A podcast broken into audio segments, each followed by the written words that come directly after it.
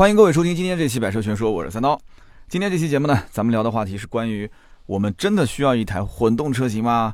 那么为什么想到这个话题呢？因为前段时间这个家里面两台车啊，同时需要去加油，而且两台车呢很巧，正好都是用到最后一格的时候。那今年过年呢，我们是到外地去过，那么过完之后呢，呃，回来上班也没太在意这个油，呃，还剩多少？因为开车的时候基本上。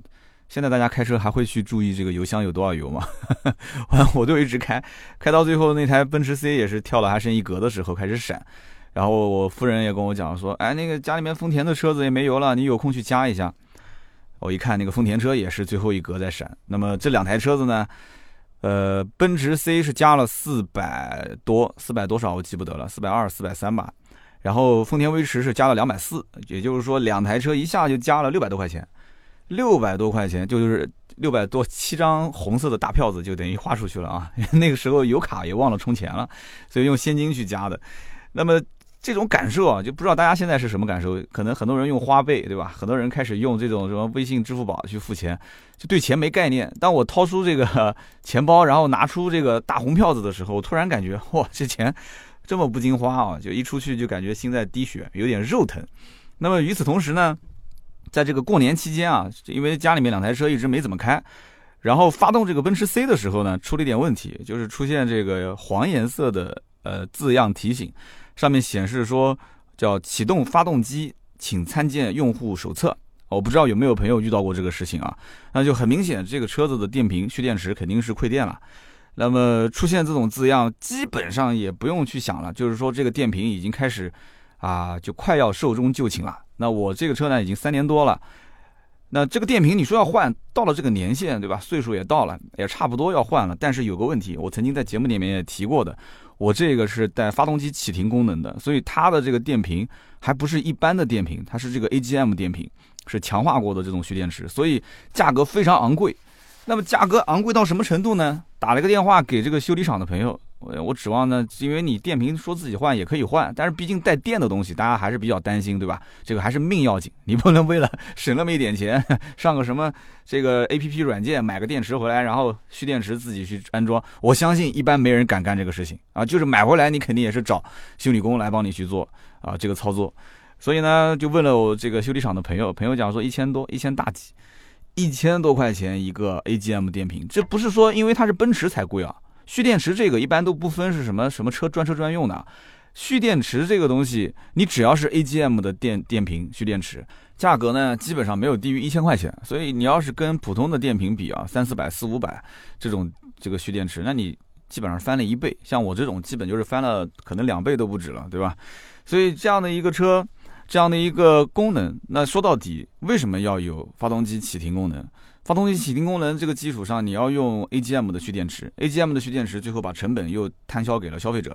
那这个源头上用这样一个功能，一个是为了环保，对吧？大家都知道，本来一开始最早是欧洲很多车很多车企开始用这个发动机启停功能，是为了环保啊。另一方面，就是为了省油，但是真正能省多少油呢？这又说不清楚。一辆奔驰 C 在我的心中，你不管是一点六 T 也好，二点零 T 也好，你即使不用发动机启停功能，我觉得它也就是一个十个油左右的车。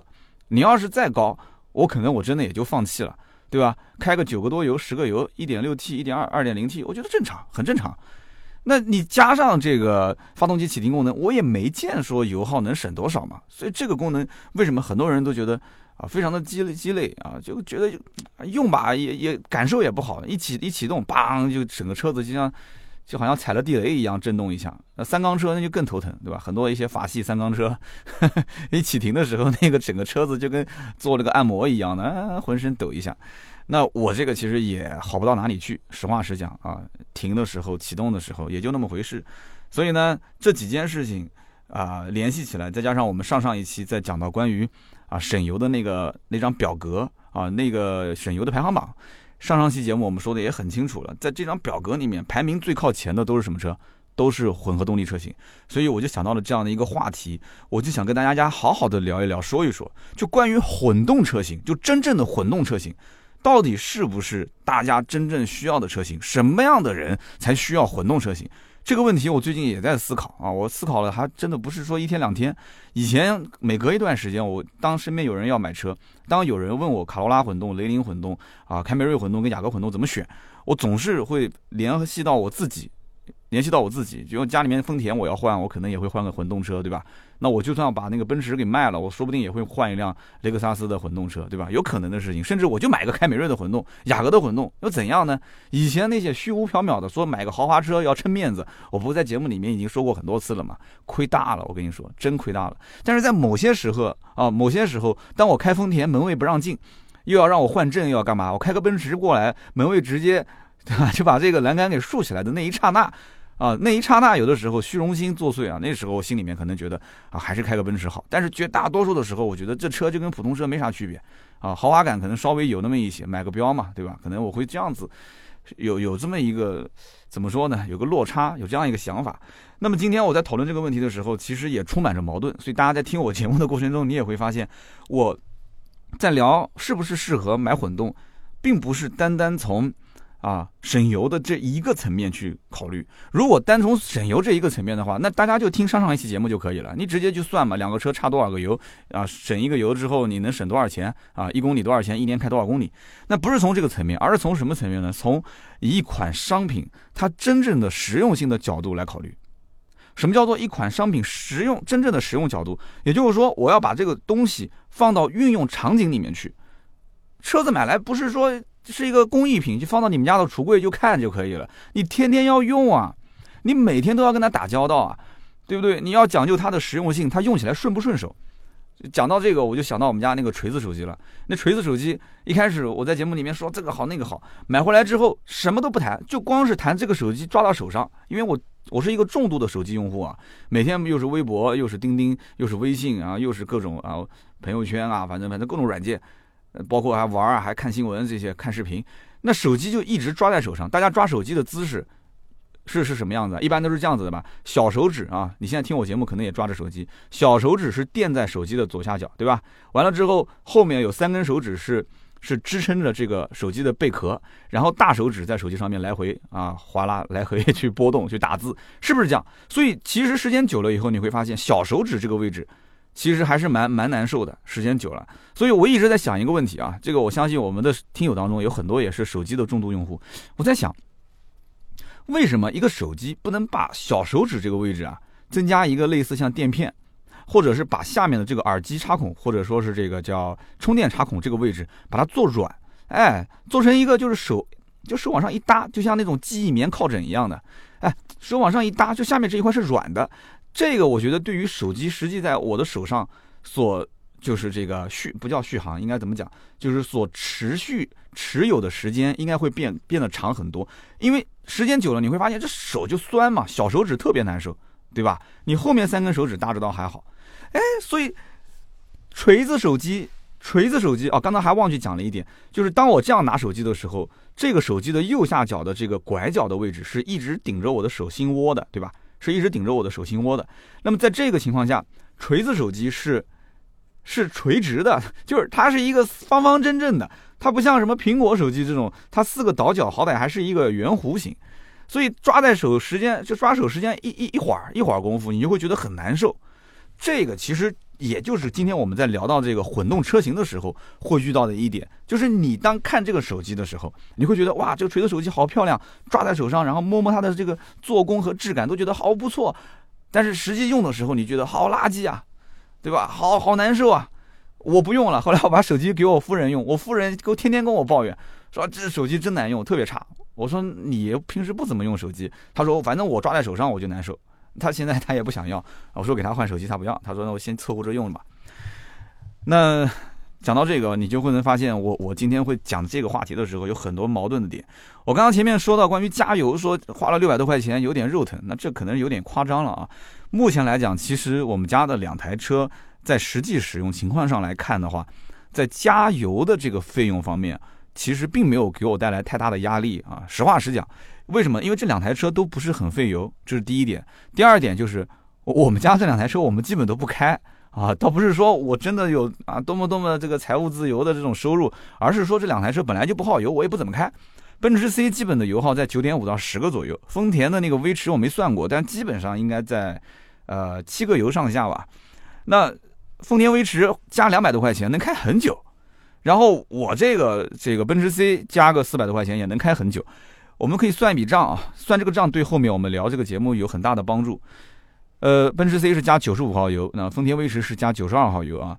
九十五号油现在的价格是七块一毛七，比之前好像涨了三分钱是吧？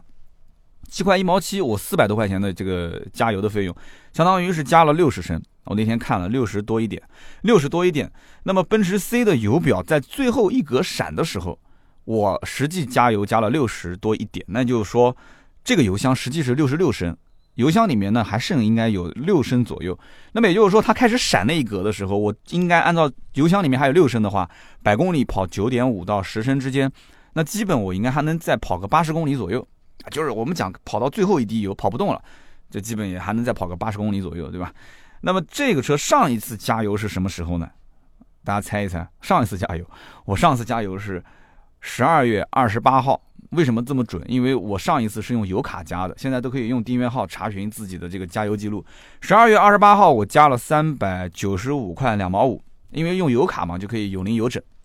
那么当时油价七块一毛四，等于是加了五十五点三六升。那么跟现在加的差不多，我基本也都是用到还剩一格左右，一格多一点，然后我就会去加油。五十五点三六升开了将近两个月，开了将近两个月我才加一次油。那台丰田的威驰那就用的非常非常少，更少。四十二升的油箱，那我这一次去加加了呃两百四十块钱，也就相当于三十五升吧，是调价之前三差不多三十五升多。那么丰田威驰上一次什么时候加的油，我已经记不清了，我已经不知道是多早以前了，肯定是一两个月之前的时间了。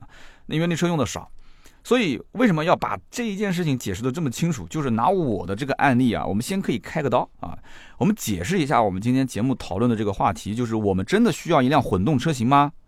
像我这种家里面即使两台车，实际使用量又不是很大的这种人，上下班开一开，然后平时出去办事、吃个饭啊、聚个餐啊什么的开一开，两个月左右我才进一次加油站的车主，啊，两个月左右才进一次，省油这个问题对于我来讲，好像并不是我需要重点考虑的问题。你只要是一辆正常的家用车，油耗在十左右。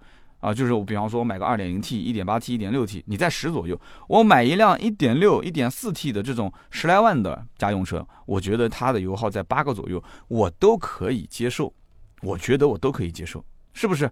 十万左右的车八个油左右，二十万、三十万左右的车十个油左右，我觉得都能接受。那么在这个前提条件下，如果说家里面换了一辆混动车型，混动车型的油耗基本都在五点几。上期、上上一期节目我们在说这个油耗排行的时候说的很清楚，五个多油。五个多油，如果我们不谈钱啊，我们谈时间。五个多油对于我来讲，其实一辆奔驰 C，你无非就是把我两个月进一次加油站变成了四个月进一次加油站，不就这个概念吗？是不是这个概念？那么如果说是那个丰田的威驰的话，丰田威驰应该在七个油左右，那我就算换个五个多油的混动车，你无非也就是把我进加油站的时间稍许的拉长了一个月左右。不就这个概念吗？那有人可能会说啊，这是因为你两台车本来就开的少，对吧？而且油耗本来也不是那种就是特别大油耗的车辆，所以因此这个你会对这个没什么感知。我说的也对，因为我本来就是加油次数不是很多，对吧？那么混动车既然更省油，那一年也就进不了几次加油站，就这个这个道理大家都懂。但是有的人讲我不行啊，对不对？有些个用户他不是这样子的，他一个月就能跑几千公里。我上次打这个快车的时候，打到一辆天籁。呃，车子保养的还还不错，车子里面特别干净。我一看那个天籁才开了一年十三个月吧，也就是一年多一点，十三个月的时间，那哥们儿已经跑了十二万多公里了。那什么个概念？那就是说他一个月跑一万公里。我就问他，我说你是天天全职跑吗？他说也谈不上全职，反正全家人都用这个车，我们经常也出去玩，我们家也在外地啊，南京外地两边跑，反正一个月跑一万公里不很正常吗？一个月跑一万公里正常吗？不正常啊！我觉得一个月跑一万公里，那平均一天就跑将近两三百公里啊。他说我有的时候一趟长途跑下来就是一千公里，那这个是属于重度用户。但是他说他身边很多人，因为他可能是外地在南京打工，那他身边可能很多外地的朋友，就是这种用车环境完全不一样。很多外地朋友可能每一周都会回老家，两边跑，所以他们的用车量是比我们的用车量要大很多很多的。那么因此他们一个月跑下来可能。不讲说一万公里吧，跑个五六千公里，他一年也差不多在六七万公里啊，七八万公里啊。所以对于他们来讲，买一辆车一年开七八万公里很正常。而我这种人一年一万公里都开不到，所以你看用车环境不同，所以一定要讨论这个话题，就是混动车型到底适合什么样的人，对吧？像他们这样的就是。外地在南京打工完了之后做生意也好或者怎样，他们两头跑，可能老婆孩子还在外地，他需要经常周末回去。南京这边就是为了挣钱啊，可能小地方挣的钱没有南京这边挣得多。南京也不算什么大城市，那还有人在上海上班，在南京生活的也都有，对吧？那这样的话来回跑的过程当中，那这个费用，这个公里数，那还得了？一年如果说十万公里，那平均一个月几乎就是跑大几千，将近一万，那他就会经常跑加油站。经常跑加油站，倒不是说一个是钱的问题，还有一个就是回家心切啊，对吧？老婆孩子热炕头，跑到加油站一看，加油站排的，就是满满当当了。你光加个油就花了我半个多小时，可能跑回家就花，跑回家的这个公里也就是可能两百多公里，也就跑两个小时，对吧？但是跑加油站去加油就花了二十分钟，这个其实感受上是不好的。现在都是快节奏，对吧？看视频也要快节奏，不停的刷，看文章也是不停的刷。对不对？工作也是快，那为什么开个车本身车子的速度是提上来了？但是，就是因为进那个加油站之后，啊，进了个加油站之后，你哪怕每小时开一百二，压着这个跑跑一百三，加油站一进，你其实整个的这一趟行程的时间就被拉长了，这个感受是非常不好的。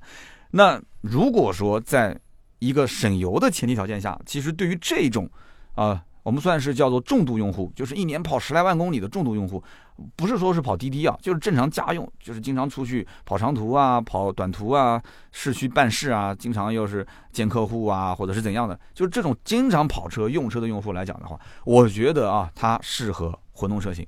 我们到今天到这个时间点讲的这个混动啊，还是以日系混动，像雅阁混动、凯美瑞混动这种不插电的混动为主啊。我们还没有提到插电式混合动力。有人讲说，你总是说混动，你是不是把插电式混合动力也放进来说了？不要着急，后面再说插电式混合动力。我现在说来说去说的还是就类似像日系这种啊混合动力车型。那么这种车型，我觉得适合他们这样一类的客户，就叫不停的跑，不停的省，跑得多，省得多。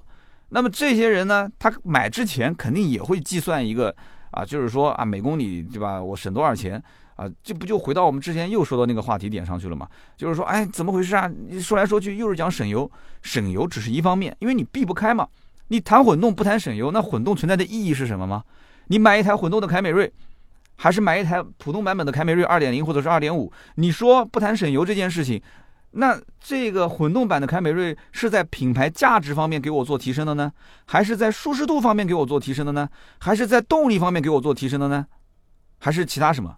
还是什么四年免费保养、六年免费保养啊？我也没听说这个这个混动凯美瑞能给我带来什么其他的一些直观上的好处，没有。同样，如果说我要是不买混动凯美瑞，我要是花了将近三十万落地，我是不是能买一辆宝马的三系，买一辆奥迪的 A 四？甚至买一辆奔驰的 C，能不能？哪怕我就再多加个一两万块钱，行不行？对不对？因为我落地已经三十万了嘛。那有人讲说，那可能空间啊，或者是配置啊，或者各个方面啊，包括你不能不说环保嘛，对吧？买混动的人也支持了环保嘛。这些怎么讲呢？就是高高大上的这些比较务虚的一些东西呢。呃，作为一个正能量的主播，我是要提一提，我们要提倡环保啊，节能环保。但是从老百姓。从消费者实际掏钱去消费的角度来讲，它只是一个商品。我只是想去改善我的生活，我只是想从我的付出和回报这个角度来讲，得到最大的实惠。那大家会算这笔账，没有任何办法。节目的一开头我就说了，关于混动车型适不适合我们，你不能单从省油这一个角度去去看。为什么？在现在当下的这个环境里面啊，你会发现燃油车的油耗也在不停的往下降。而这个降有的是主动降，什么叫主动降？比方说，厂家开始去研究怎么让它的这个热效率更高，这就提到丰田的热效率确实是很厉害，对吧？它燃油车的油耗自然而然的就在往下降，对吧？我们之前测过，包括 CHR，包括这个奕泽，像这种车型，它的这种新款的2.0升的自然吸气发动机，在这个热效率方面确实很厉害啊，百分之四十一吧，啊，没记错的话，再加上它的这个 DCVT 变速箱，油耗很省，已经是。不讲说能接近于这个混合动力车型，但是起码是能甩开很多很多的这种同级别的啊燃油车的这种二点零同样排量的这个油耗。那换句话讲，像凯美瑞这种车型，对吧？二点零和二点五，它的油耗基本上也就在八个左右。在这种前提条件下，再去看混合动力版本的凯美瑞，它就算是五点五的油耗，两个车型之间的差距其实已经不大了，差了两个多，两个多油。但在这个基础上，很多人其实他并不可能是真正去算说两个多油我一公里省省多少钱。这个我们上上期节目不是已经算得很清楚了吗？对吧？如果差一个油一公里差多少钱？当下的油价如果按照七块钱来算的话，这个只是一方面。在我来看，其实，在不同的消费领域，每一个消费者看的这个重点是不一样的。我个人觉得，像卡罗拉的混动、雷凌的混动，就这一类的车主，十来万块钱，对吧？其实真正买到手也差不多将近二十万了。他们可能更多的看的还是在省油省钱这一部分。但是如果到了像凯美瑞混动、雅阁混动，甚至到雷克萨斯混动，其实很多的一部分车主真正在用的时候，他就会发现，省时间比省钱看起来更关键。而如果从我的角度来讲的话，如果我是一个重度用户，也就是说，我如果现在不是啊白天上班一堆的工作要做，然后晚上也就是把车开回家，第二天又到公司来上班，我要如果出差的话，那肯定是打车去高铁站，对不对？到了高铁站，然后呃出差，出完差之后回家，又是从高铁站打车回家，最多就是中间坐个地铁，那基本上是。就是没有什么长途跑车的这种需求。那对于我这种人，一辆混动车天天放在那个地方就是折旧。其实我买什么车放在那边都是折旧嘛，不就这个概念嘛？是不是？所以因此，这种我即使平时出门啊点对点的跑，掐着时间办事，这种人像我这种人，我基本也不可能说为了说要加油。在跑的过程中，我为了加油专专门单独说跑过去一趟，然后去加个油，然后再去办事。我们出门办事，我相信很多人都是这样，都是掐着时间掐着点。就像现在这个时间节点啊，我在录音的时候啊，我们马上晚上有个饭局，我现在录音已经是五点五十分了，饭局是六点半，我还要开车，我一会儿就来不及了。那我的车子如果现在没有油，我基本上只要不会趴窝，我肯定不会到加油站加油站去加油的。那么吃完晚饭之后，我会去加油吗？今天晚上吃完饭之后，我估计可能再聊聊天，也很晚了，九点多钟十点了。我又困又乏，我肯定想回家睡觉。路上我也不会去加油，所以因此，大家出门都是点对点，都是卡着这个时间走的。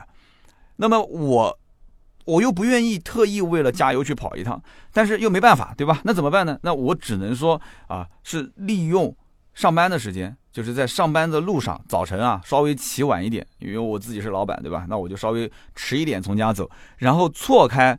加油的高峰期，加油高峰期一般都是晚高峰啊，大家都下班了，一看车子没油了，跑到加油站去加。我错开这个时间点，我早上早上大概在十点左右，十点多一点，完了之后我出门，我到加油站，这个时候相对人少一点。包括我理发，我也喜欢早上，早上十点多钟，十一点，那基本上上班族都在上班，那我这个时间去理发，基本都不用排队啊。所以在这个地方错开高峰，我就。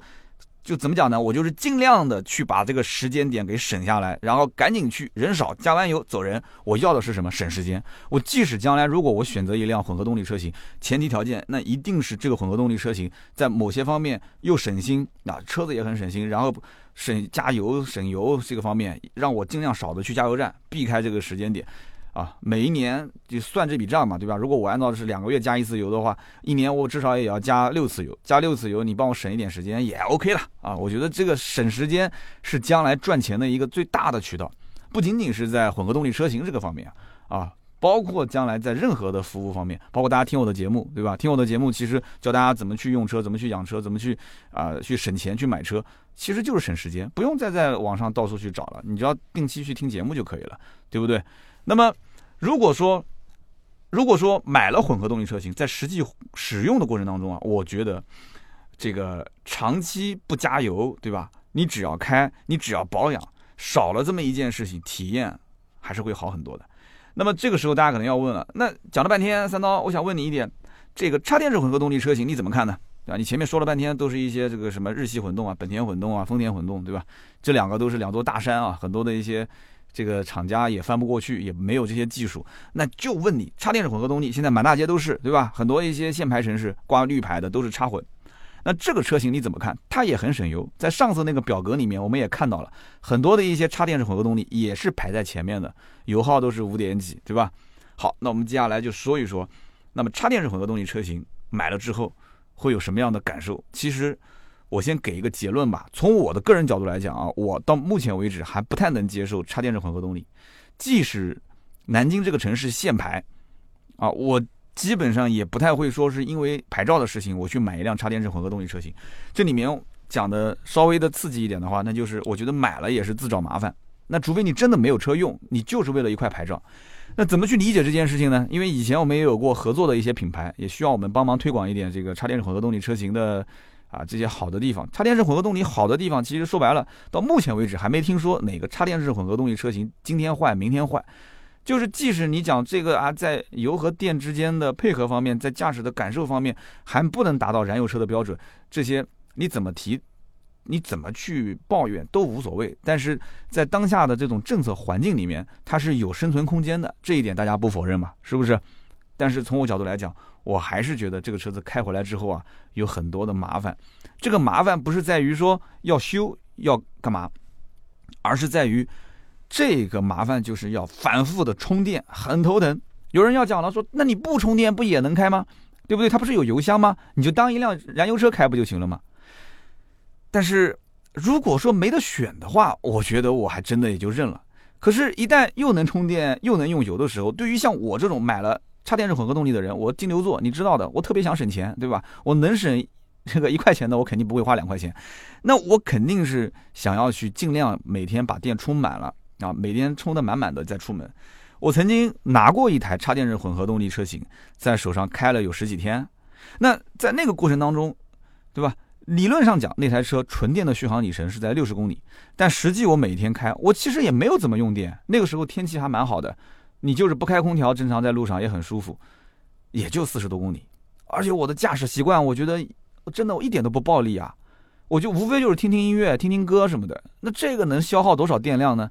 对吧？你这个车又不是一个什么很高档的音响，说啊功率特别大，也不至于吧？那为什么说这个？续航六十公里，我实际也就是跑了四十来公里，它就没电了。那么没电的情况下，那我必须做一个选择，就是说，到底我是充呢，还是说我就用油跑呢？那从我的角度来讲，在我们当时用的时候，我们家是没有充电桩的，老小区嘛。那我们公司楼下是有充电桩的。那有人讲，你每天就充一下不就行了吗？你到底公司楼下去充？好，那我就说说我的实际经历吧。这个。如果说最理想的状态，那就是每天保持充满电，六十公里续航里程，满电状态，对吧？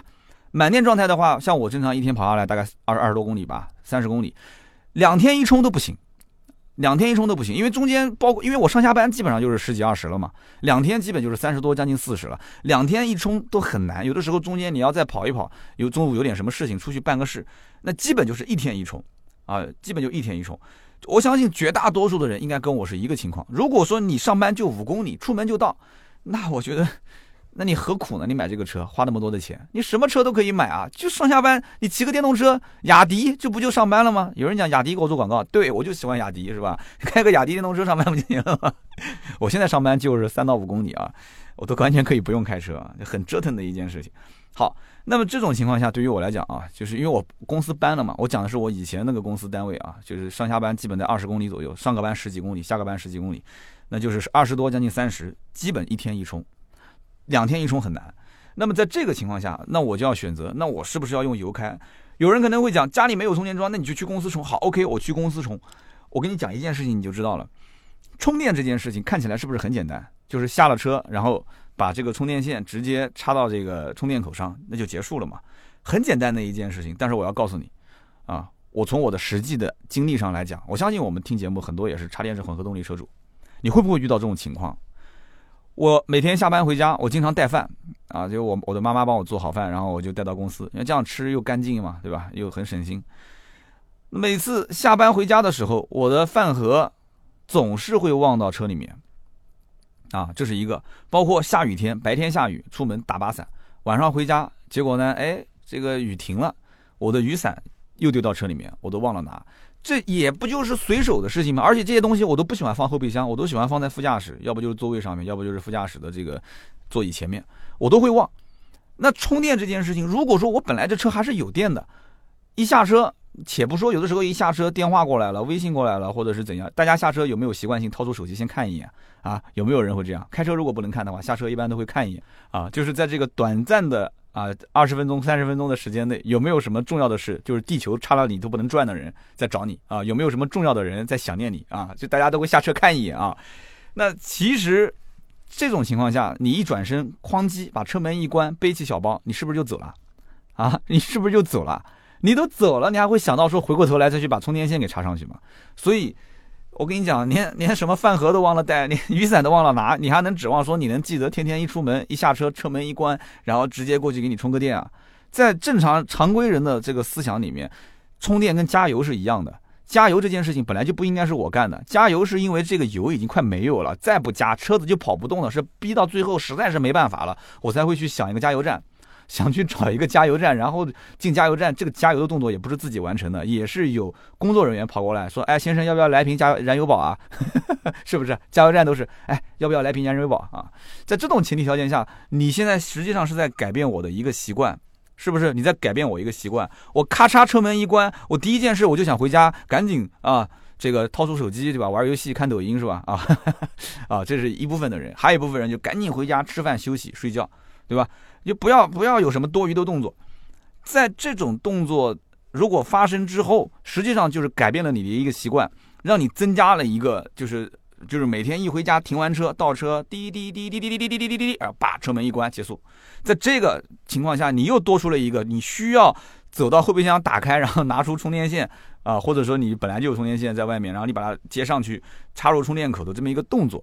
看似只是一步，但实际上就这一步就已经是改变了你的正常的用车习惯。而有很多人其实是不习惯的。但有人讲说，那你不习惯你就习惯呗，对不对？你就培养一下不就行了吗？那这就是看个人了啊，就是看个人你的这个体验好不好。那你如果说我就是觉得我就适合插电式混合动力，你说我就是觉得我每天啊一下车我就特别怀念那个拿起这个充电线啊充插入充电口的那种感觉。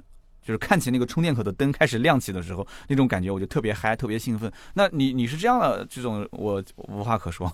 我觉得那这个恭喜你，你你是新时代的适合开插电式混合动力的人。但是我在实际使用过程当中，我就不瞒各位讲啊，就遇到了经常性的 就是忘了充电的这种情况，而且家里面本来就没有充电桩，开到公司的停车场找充电桩。之前好像我也聊过吧，就是离公司那栋楼最近的那一排。每天，你知道近，别人也知道那个那个那个位置是最近的，对吧？大家反正谁谁先来谁先停，所以那一排全部被停满，全部被停满的还不是充电的车，都是普通的燃油车。那那我要充电怎么办呢？我只能绕啊，结果绕老远，绕到公司的后面，那边有一排充电的这个充电位，为什么呢？因为那边远，所以别人不去那边停，他不去那边停，也不是什么固定车位，所以我就把车子停在那个地方充电。好，我停到那边充电之后。大家都知道，外面的这种公用充电桩是先下个 A P P，然后充钱进去，对吧？然后手机的 A P P 会显示充电状态，那么还有你的这个实际的消费的情况。我把充电线插好之后，看好 A P P 开始已经这个跳跳金额了，好，没问题，我就可以走了嘛。但是我离开之后，我总是担心，你说有没有一个熊孩子走过来把我的这个充电线给拔了？那怎么办？那我下班的时候这个车不就没电了吗？有没有可能这个充电充到一半，机器出故障？这很有可能啊，因为我经常去一些充电充电站，这个桩子不能用，那个桩子说正在维护中，会遇到这种情况。那你怎么能保证这个正在充电的桩子会不会不没问题呢？我们去加油站加油，那不可能出现加一半那个油没有了，对不对？那基本上加油站加油就会问你，哎，老板是加满还是加多少钱？你说我加满啊，行，咔嚓。哒哒哒哒哒哒哒哒哒哒哒，油就加满了。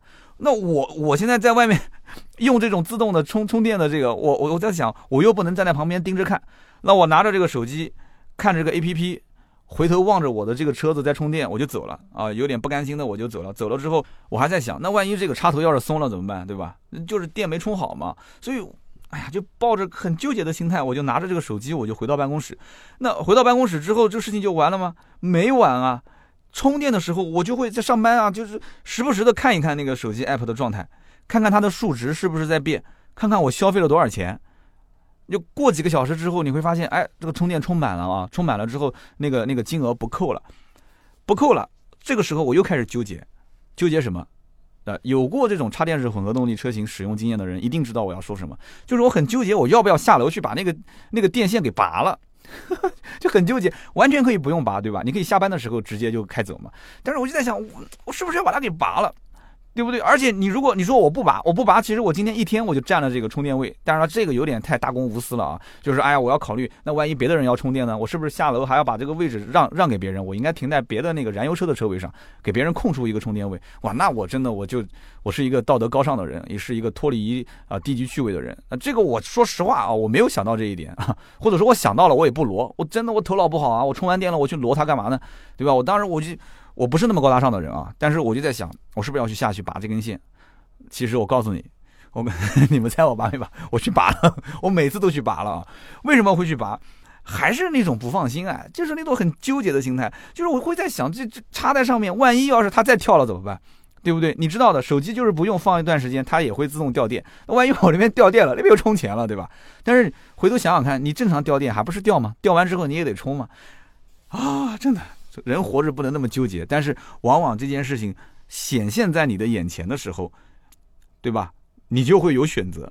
如果这件事情他没有选择，你也就不会纠结了。那我就下楼，对吧？我其实就是想偷懒，不想工作，是吧？我就下楼过去，我就把它给拔了啊！拔了之后，我心里面就安安心了啊！我就把车子哎，把那个充电口给合上，哈哈！我就觉得这才是一个正儿八经停车的状态，这才是一个停在车位上的状态。停在车位上还要把那个充电口打开，还要插一根充电线，拖一个屁股。在后面拖个尾巴在后面啊，我觉得好难受，好揪心啊！所以这个我我真的是是一种心态的调整。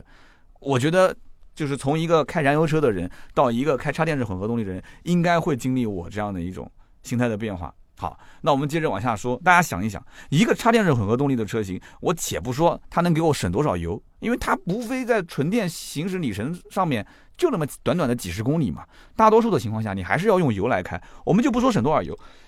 它实际在动力上又能给我带来多少提升？啊，这个这个我相信每一个了解过插电式混合动力的人都知道，啊，就就那么回事。你要真的是油电配合或者纯电来开，其实这种玩法你也就是一瞬间一嗨一下，而不是说你平时在实际的驾驶过程中都是每脚油每一次的这个提速都那么嗨。那你要都那么嗨，那你其实插电式混合动力这个电啊也不够你这么玩，实在话了。啊，那那你想想看，那你实际上你为了动力的提升，你到底是为了省油还是为了爽？你要是为了爽，你你干嘛呢？你这是，你除非买比亚迪唐，比亚迪唐的那部分人真的是为了爽。那实际使用上来讲，我个人就是对于这种因为短续航里程而造成我反复需要充电这件事，我是不太能够接受的，我觉得很麻烦。而说到这里的话，我再讲一个题外话。有人可能觉得讲三刀，那你说的有点打脸自己啊，你有点自己打脸。你之前不是讲家里面如果有充电车，就充电桩的话，你要买一个这个纯电动的车型吗？你不是一直是这么说的吗？好，我解释一下，我节目里面曾经说过，我说家里面如果有充电充电这个充电桩啊，车位上，那我会考虑一台纯电车。这个前提条件是什么？前提条件是这个充电车就是纯电的这个车型，它。基本上在市面上现在能看到都是在四百多公里的续航里程，对吧？一般都是四五零、四百五，但实际跑估计也就是四百吧，四百上下。好，我们按照目前我现在实际的用车状态，你会觉得讲，我觉得充电麻烦吗？我的用车状态基本上按照四百公里左右的续航的话，一周一充，差不多吧？一天来回也就是二三十嘛，三四十，一个星期七天时间，我就是天天开，也就跑了两百多、三百不到嘛。就算再跑个长途，不讲长途吧，就是在南京跑个五六十公里单程，来回一百公里。其实对于我来讲的话，每个星期这种来回跑个大几十公里的概率非常小，一周一充完完全全是够了。一周一充，我觉得是没有问题的，不麻烦的。那刚刚我们讲的插电式混合动力，续航里程六十左右，实际也就四十多，它是几乎天天充啊，几乎天天充。我要是今天忘了，我明天就得拿油开。对不对？一周一充，我也不可能是掐在最后那一天去充啊。我星期一到星期二可能看电是满的，我不充；星期三、星期四我一看，哎，差不多可以充了。我星期三忘了，我可以星期四充；我星期四忘了，我可以星期五充；我星期五又忘了，星期六、星期天我总可以充一下吧？对不对？那我要如果星期六、星期天都不充，会出现一个什么问题？那就是下个星期我用不了这个车了，不不就是这个概念吗？这不就是跟我们开燃油车是一个道理吗？最后那一格开始亮灯的时候，就逼着你必须去加油。但是插电式混合动力车型不是这样的，它没有电了，你还有油箱可以跑啊，对不对？那你在油箱跑的过程中，你有人讲，那你拿油跑呗，你随时不就能把电充满吗？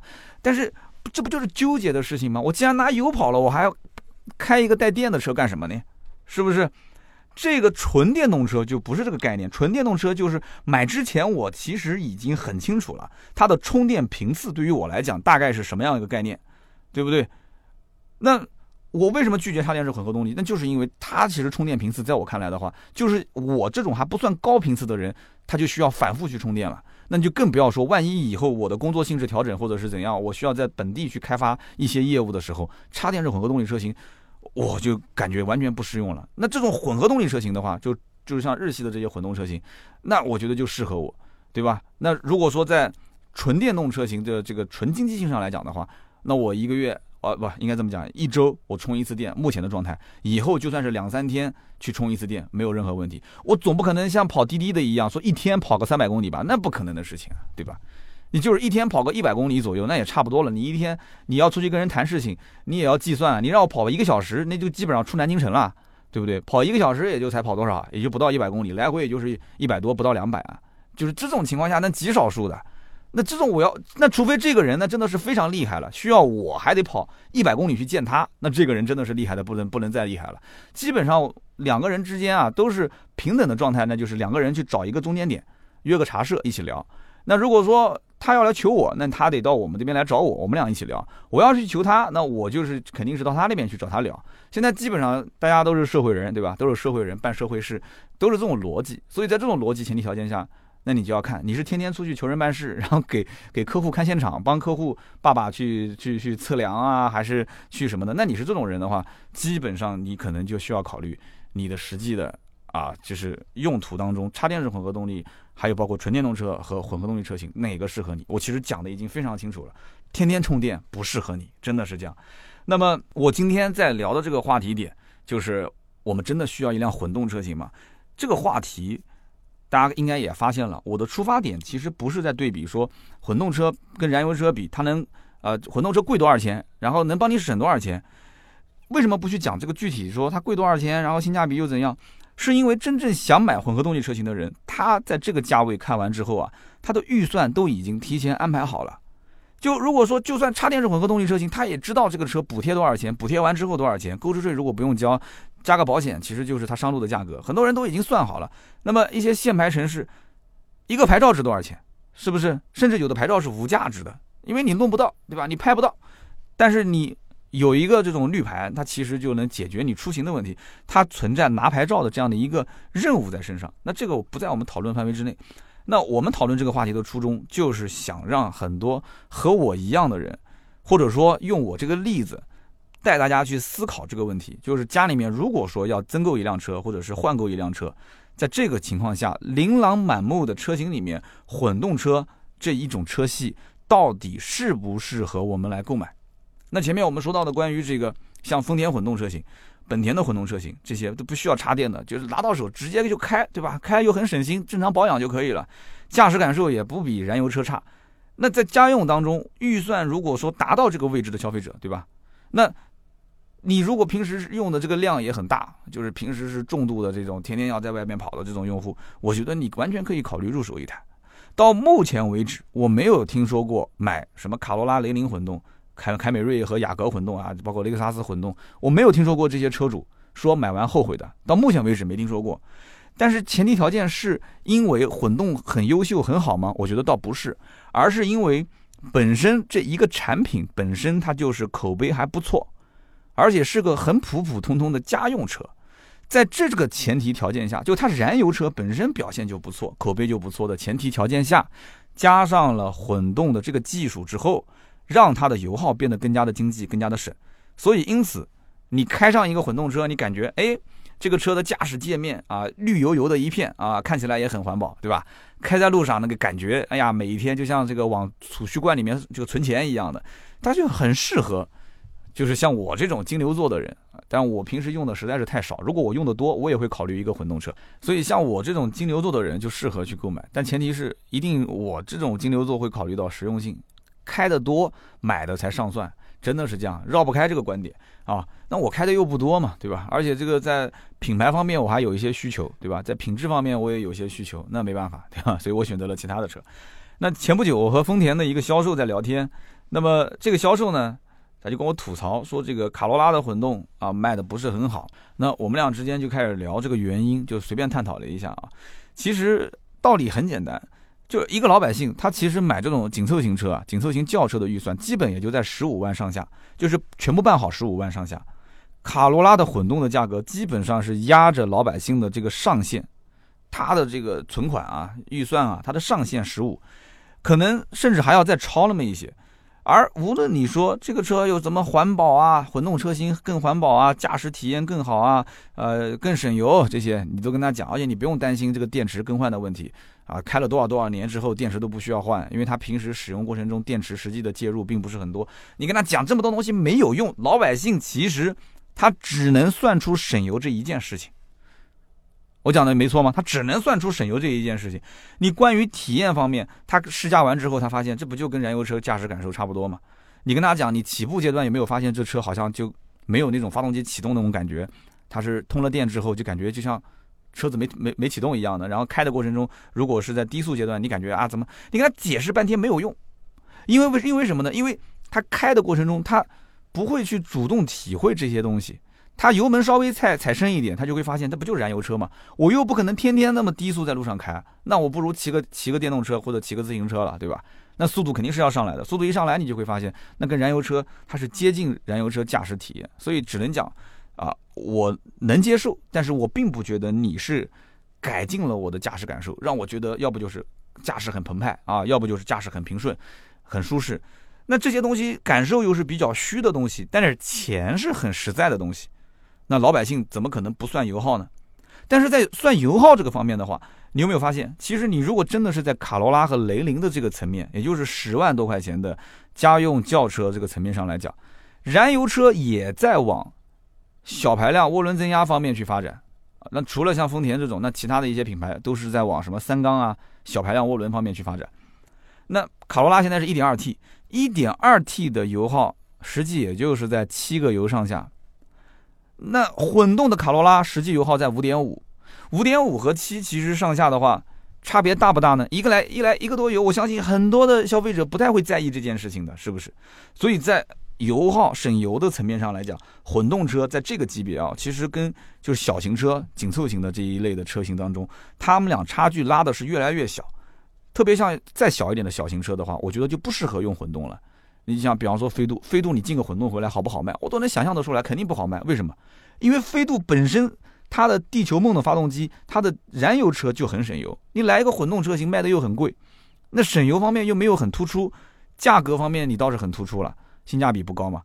那这个时候你再看一看燃油车的配置、燃油车的价格，那其实就道理很简单了。像这种小型车，如果说真的是国产或者是进口了一个混动版本的话，那反过来，它其实是在促进燃油车的销售，因为对比下来，根本混动小型车、混动的小型 SUV、混动的小型轿车没有任何优势，啊，所以因此，我觉得雷克萨斯敢于去做 UX 这样的 SUV 车型，还是有很大的魄力的啊。包括后面，如果说丰田的这个奕泽和 CHR 出了混动的话，那我觉得真的我还是我还是挺佩服的，因为本来这个燃油车就。油耗就不是很高，甚至可能有些人还以为一个二点零的 CHR，一个二点零的奕泽油耗会不会特别高，十个油左右呢？其实稍微了解一点，根本就不是这样子的，很省油。那在这个基础上，你何苦去买一个混合动力版本的奕泽或者是 CHR 呢？就将来如果说上市的话，完完全全我觉得没有必要啊。那么因此，我们今天讨论这个话题啊，你真的需要一辆混动车型吗？我们刚刚讲了在十来万这个区间，我们再往上抬一抬，那也就是到了二十多万的，那就无非雅阁、凯美瑞这一个级别的混动车型。那么这个级别的混动车型的话，啊，很多人也在问说怎么个选法？二十多万的混动的凯美瑞雅阁，那当然雅阁最便宜有卖到十九万九千八啊，包括马上这个亚洲龙也要上，据说最低配混动车型可能也就是在二十一万多。但是我们正常理解啊，就是你稍微配置好一点的话，基本也是在二十三四，对吧？二十五左右。办好也差不多快接近三十万了，加上税和保险。那么你接近三十的这个预算落地的话，有没有想过，你可以买的车很多啊？那一定要要纠结于买 B 级的这个日系的这种车型吗？对不对？你跨入豪华品牌也很轻而易举的事情啊，是不是？买一辆 A 四，买一辆三系，或者买一辆凯迪拉克 ATS L，或者是买一辆这个其他的一些啊二线豪华的很多啊。但是如果说凯美瑞和雅阁的燃油版你也考虑的话，那其实你实际支出不是不是又砍掉了很多？你买个 1.5T 的版本的雅阁，或者是买个2.0或者是2.5的配置比较高的这个凯美瑞，那你的预算其实又砍掉很多。那么老百姓如果从油耗方面去计算的话，雅阁和凯美瑞实际上的油耗都差不多在八个左右。你别看说一个是一点五 T 啊，凯美瑞一个是二点零，一个是二点五，实际上它的综合油耗基本都在八个上下，八个上下的油耗和混动版本的凯美瑞雅阁五点五左右这样一个油耗差别在二点几，二点几有人讲也还可以了，二点多的油耗也差的还是比较明显了。但是我可以这么讲，在二十来万、三十万的这个预算的车主当中，他其实更看重的是品牌带来的价值，就是省油这件事情算不算？我肯定也是会算的，但是这个。我二十多万，将近三十万，我都花出去之后，我付出了这么多的金钱，混动带来的又不是动力上的提升，对吧？又不是舒适性上的提升，那这个品牌方面有没有给我提升呢？其实也没有提升。那么，车主不自觉的又开始算省油的钱了，那这不就是又是一个很尴尬的境地嘛？对不对？就是现在燃油版的凯美瑞、燃油版的雅阁，把油耗越做越低，越来越省油，但是混动车型其实在省油基本上也到极限了，也就是这个位置了。对不对？五点几。那么在这个基础上，两边的差距越缩越小，但是品牌的这个提升方面，包括舒适度的提升方面、动力的提升方面，并没有很明显。那么很多人其实，在选混动的时候，我觉得你就好好得思量思量了啊！这个钱付出去，你是不是就是为了买混动而买混动？就是为了这个没玩过，这个没尝鲜过，所以我选择混动。我就是想要那种低油耗的、省心的那种感觉，买的是这种感觉。其实如果我啊。如果真的是经常用车，我的这种生活状态、工作状态变了，我要在南京本地去开发一些业务，我没有时间去管理我的车辆，我就需要一台又能跑又不会坏又很省油的车。我可以告诉大家，我怎么选？我选凯美瑞的混动。有人讲，哎，你怎么不选雅阁混动啊？我这么讲啊，如果说我一年跑十来万公里。然后这个我跑个两三年啊，一年十来万，两三年跑个二十多万、三十万，那这车也差不多了啊，也跑的差不多了。我把这个车用的非常彻底，我再把它卖一个比较保值的价格啊，当然前提是我肯定不调表啊。我不调表的话，二十多万公里的凯美瑞混动，我估计也没什么人敢买了，就这贬值肯定是很贬值的，所以。如果大家在市面上找到了一台凯美瑞的混动或者雅阁的混动，那雅阁混动上的比较晚啊。如果是老款的凯美瑞混动，你看到这个车的表上面显示就只有几万公里，我强烈建议大家去查一查是不是调过表。我绝对不相信，我绝对不相信一个凯美瑞混动车主买回来不开啊！我绝对不相信。我曾经看过有的人跟我讲，说我在市面上找到一台凯美瑞混动啊，说这个四年只开了这个一万两千公里，四年一万两。你竟然跟我开什么玩笑？四年一万两千公里，那除非这个车主在国外，在国外啊，常年不回国。但是这种情况下也容易出问题，车子不是开坏的，是放坏的，啊，就是你正常一年，你告诉我开个一万多，我觉得都算少。这种混动车，你开个两三万，我觉得很正常。如果你要是一年能开到五万以上，那我觉得你才是正儿八经是，是是当年买混动之前就想着是要拿这个车来使劲跑。那像我刚刚讲的这种情况，如果说我一年跑个将近十万公里，跑个两三年，对吧？跑到个二十多万、三十万公里，我之后再卖一个非常保值的价格，这就是我对于凯美瑞混动这一类的车最纯粹的一个理解。最纯粹的理解，那像卡罗拉的这种混动，雷凌的混动，它即使你一年跑了大几万公里啊，十万公里左右，你开个两三年，把它用得非常彻底，你再拿出来卖，我觉得它跟实际的燃油版的卡罗拉的差距不大。它不像混动凯美瑞和燃油凯美瑞之间，啊，同样跑几十公里之后，它们实际在将来二手车卖的过程中的保值率还是有一定差别的。所以我个人觉得，混动车不适合小车，不适合中低端车。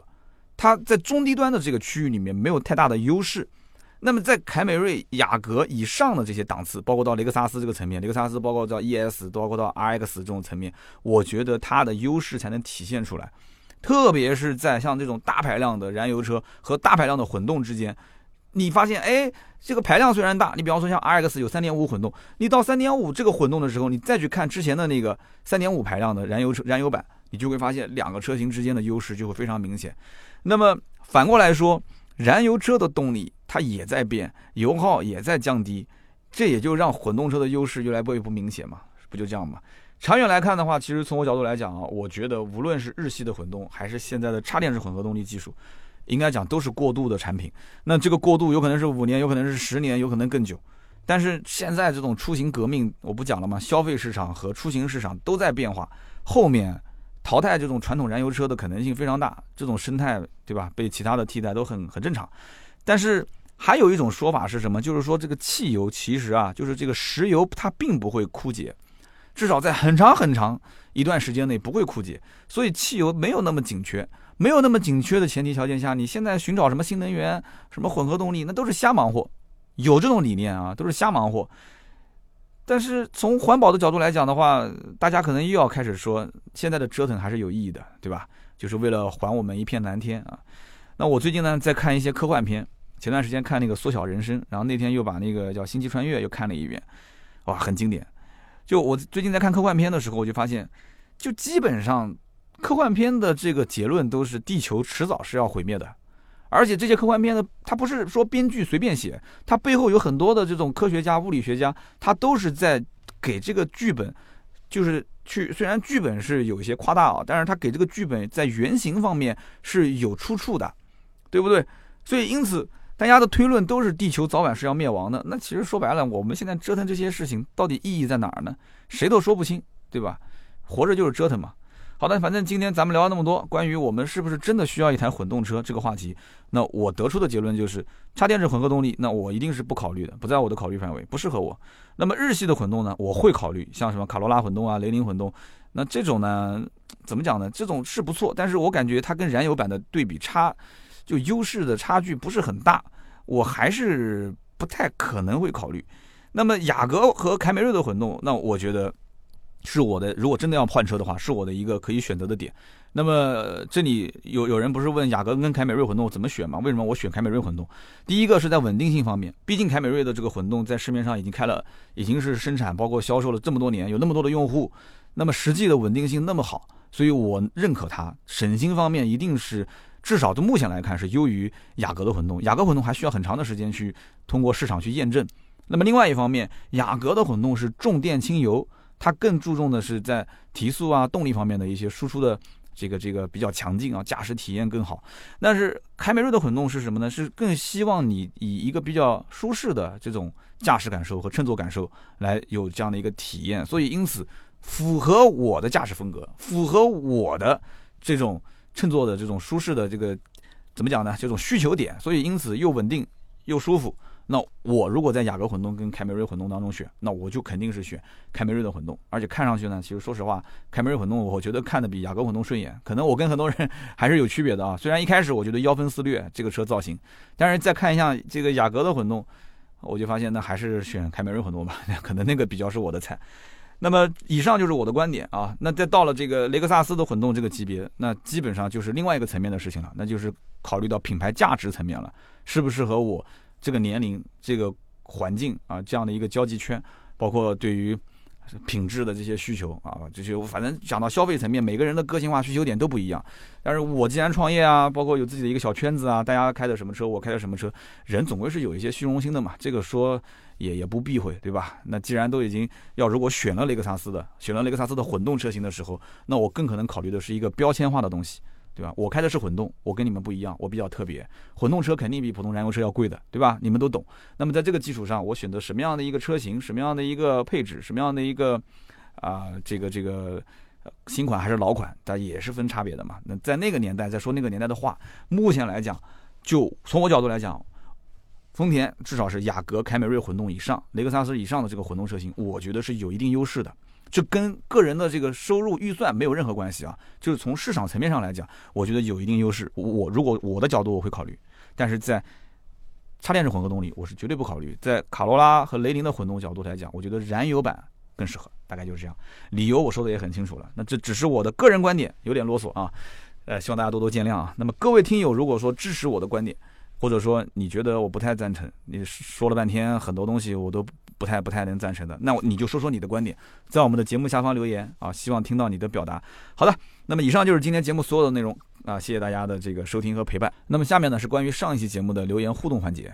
上期节目我们聊的话题是关于，就是为什么现在排量啊不能在四缸的基础上越做越小，而厂家一定要去生产这个三缸发动机，就大家都不太去满意买三缸发动机，但是厂家还要坚持去生产。上期节目我们讨论这个话题啊，那很多的听友在下方进行了留言，那么其中有一位叫 M A M O R U S L，他说啊，我不是什么专业人士。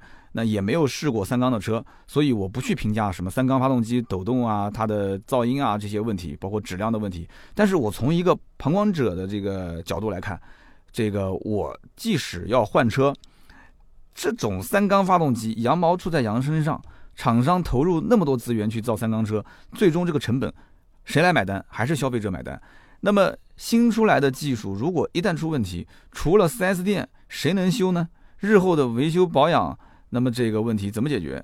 这是比较我在意的问题点。那么至少这个新技术在投放初期，消费者还是非常在意的。那么当然了，任何技术都有慢慢迭代的过程，尽管未来可能会美好，但是呢，这个当下的路还是比较艰难的。那么这位听友，我能理解他的意思，就是说，呃，且不说现在三缸车抖也好，还是噪音也好，就目前出了这么多三缸发动机，你只要是一台三缸发动机，你就是一个新产品，你是一个新产品。那我作为消费者来讲，我觉得我就是个小白鼠，对吧？是这么理解吗？那么将来这台发动机如果出问题了，那如果是这个发动机这个出了保以后，我找谁去修？怎么去修？怎么维护保养？成本高不高？就大家其实担心的是这个问题。你如果说是什么天窗打不开了，或者是车身上哪个位置什么塑料零部件掉了嘛？你说我还能接受，你过了保了，我去修一下换一下。但你这个发动机稍微动一动都是钱啊啊！所以我估计很多人对于三缸发动机的。最终讲到底还是就是质量的这样的一个担忧嘛，对吧？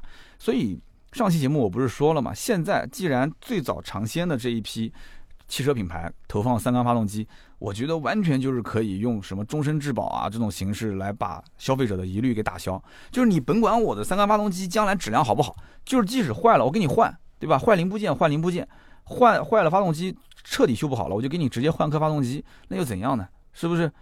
所以这个里面，我觉得有些厂家还是没想通这件事情啊，就觉得只是一个过渡阶段，可能大家习惯就好的这样的一个思想吧。好的，看下面一位听友叫做洪小祥五十七，他说：“我个人觉得三缸车只是现行法规下的产物，未来一定是混合动力和电动车的天下，尤其是插电式混合动力，国家政策又是各方面都支持，那么各个部门又开始推进充电桩的建设。”那么大多数的私家车主朋友都是上下班啊，或者做一点小生意，每天进个货送个货，所以插电式混合动力车型很好的解决了排放以及里程焦虑的问题。那我个人比较看好，比方说像比亚迪啊这一类的车，说我身边已经有朋友买了唐。那么其实你洪小胡小祥这位听友所说的这个话题，就是我今天讲到了很多的点。插电式混合动力的确在未来很长一段时间内会是一个常态。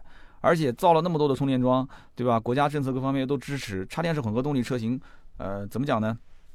又补贴又是怎样的？就是普及只是相对而言的，我始终是这么认为的。普及是要看在哪些城市，在什么样的一些政策引导下，你跟现在两千四百多万辆的全年的这个乘用车的这个市场去比，插电式混合动力车型。才占一丁点的这个小小的市场，它怎么去增长都是几何式的增长，你说是不是？它只要不要保持现在的这个销量或者说是倒退的话，它都是增长，而且增长的会非常快。但是从我的个人角度来讲，我还是觉得插电式混合动力，如果按照现在这种情况，续航里程也就是六十左右，对吧？然后再挂一个正常的燃油的这个小油箱，在路上跑，你说解决了续航里程的焦虑吗？呃，你其实讲的解决续航里程焦虑，我能理解，就是说纯电车如果没电了就跑不动了。但是这个呢，找到个加油站就可以加油继续开。但是就是回到我前面说的那个问题点，明明是有电，我明明天天备个电池包在身上，我想用电开，但是它并不能开很远。那这个电其实在我角度来讲，这个电池包其实无非第一就是给了我一个绿色牌照。对吧？第二个，你所谓什么节能环保，那你还是有油箱在路上的嘛，对不对？我如果不充电，我就不存在节能环保。我充了电，像就可能就理论上讲，那我就是节能环保，我用电在开。所以还是一个个人使用环境的一个问题点啊。这个我们只是探讨探讨。那么下面一位听友的名字叫做 P A T R C K W Z，他说啊，我非常同意这个三刀的观点啊，就像三刀说的，呃，之前我们都是按键手机的时代，那个时候呢，触摸屏的手机很少有人问津。但是现在呢，啊，现在其实没有人开始用按键了，对吧？就所以这是个大趋势、大技术的一个变革时代。三缸发动机呢，现在目测是不可逆的一个趋势。那么将来应该也会成为主流。那个时候，其实大家都用三缸的时候，也就都心安理得、顺其自然了。不过目前既然有成熟的四缸的产品，那我肯定是优先选择我们的四缸发动机。那我相信这段话应该是说出了很多人的心态。在上期节目里面，我也是表达了我的这样的一个看法：四缸就是一个很成熟的产品。在当下来讲，四缸成熟，三缸刚刚出现，我也是抱着一个。这种人之常情的一个心态，对吧？我也会觉得三缸其实开起来好像也不像什么大家讲的震动啊、噪音啊。我们这个工作室就有一个三缸的别克的悦朗，油耗确实也不是那么太省，但是开起来没有那么没有那么差，对不对？他的体会下来之后给出的反馈就是还行吧，反正正常开，也不用再去关心它三缸还是四缸。但是两年之后、三年之后，我们会去在各个方面啊去考量它，它会不会真的出问题啊？会不会真的油耗变高啊？会不会出现将来他要卖的时候，二手车商讲啊，对不起，你这个车是三缸，你还没有以前这个比你早一年的四缸发动机的英朗的价格更保值呢？那这个以后在两三年、三四年之后出现的这种状况，其实都会出现一些影响，对不对？二手车市场有的时候它的估值判断对新车的未来的价值也会。形成很大的影响，这一点我看到有一位听友，我记不得是哪一个了，也提到的，我也是非常认同的。好的，那么以上就是本期节目所有的观点。那么刚刚抽取到的三位留言的听友，点击我们的头像啊，然后把你的快递地址发给我们，然后每期节目我们会抽三条留言，呃，完了之后。赠送价值一百六十八元的芥末绿燃油添加剂，感谢各位在我们节目下方留言和互动。今天这期节目也希望大家多多留言。好的，那么听到最后的呢，都是我们的老铁，感谢各位的收听和陪伴。那我今天晚上这个饭局肯定是迟到了，现在已经六点四十六了。好的，那么以上就是节目所有内容。然后大家如果需要买车卖车咨询价格，或者说是需要改装啊、升级啊，咨询一些这些呃气候用品的一些价格的话，都可以去咨询我们，加私人微信号四六四幺五二五四啊。然后联系盾牌就可以了。好的，以上就是节目所有内容，我们下周三接着聊，拜拜。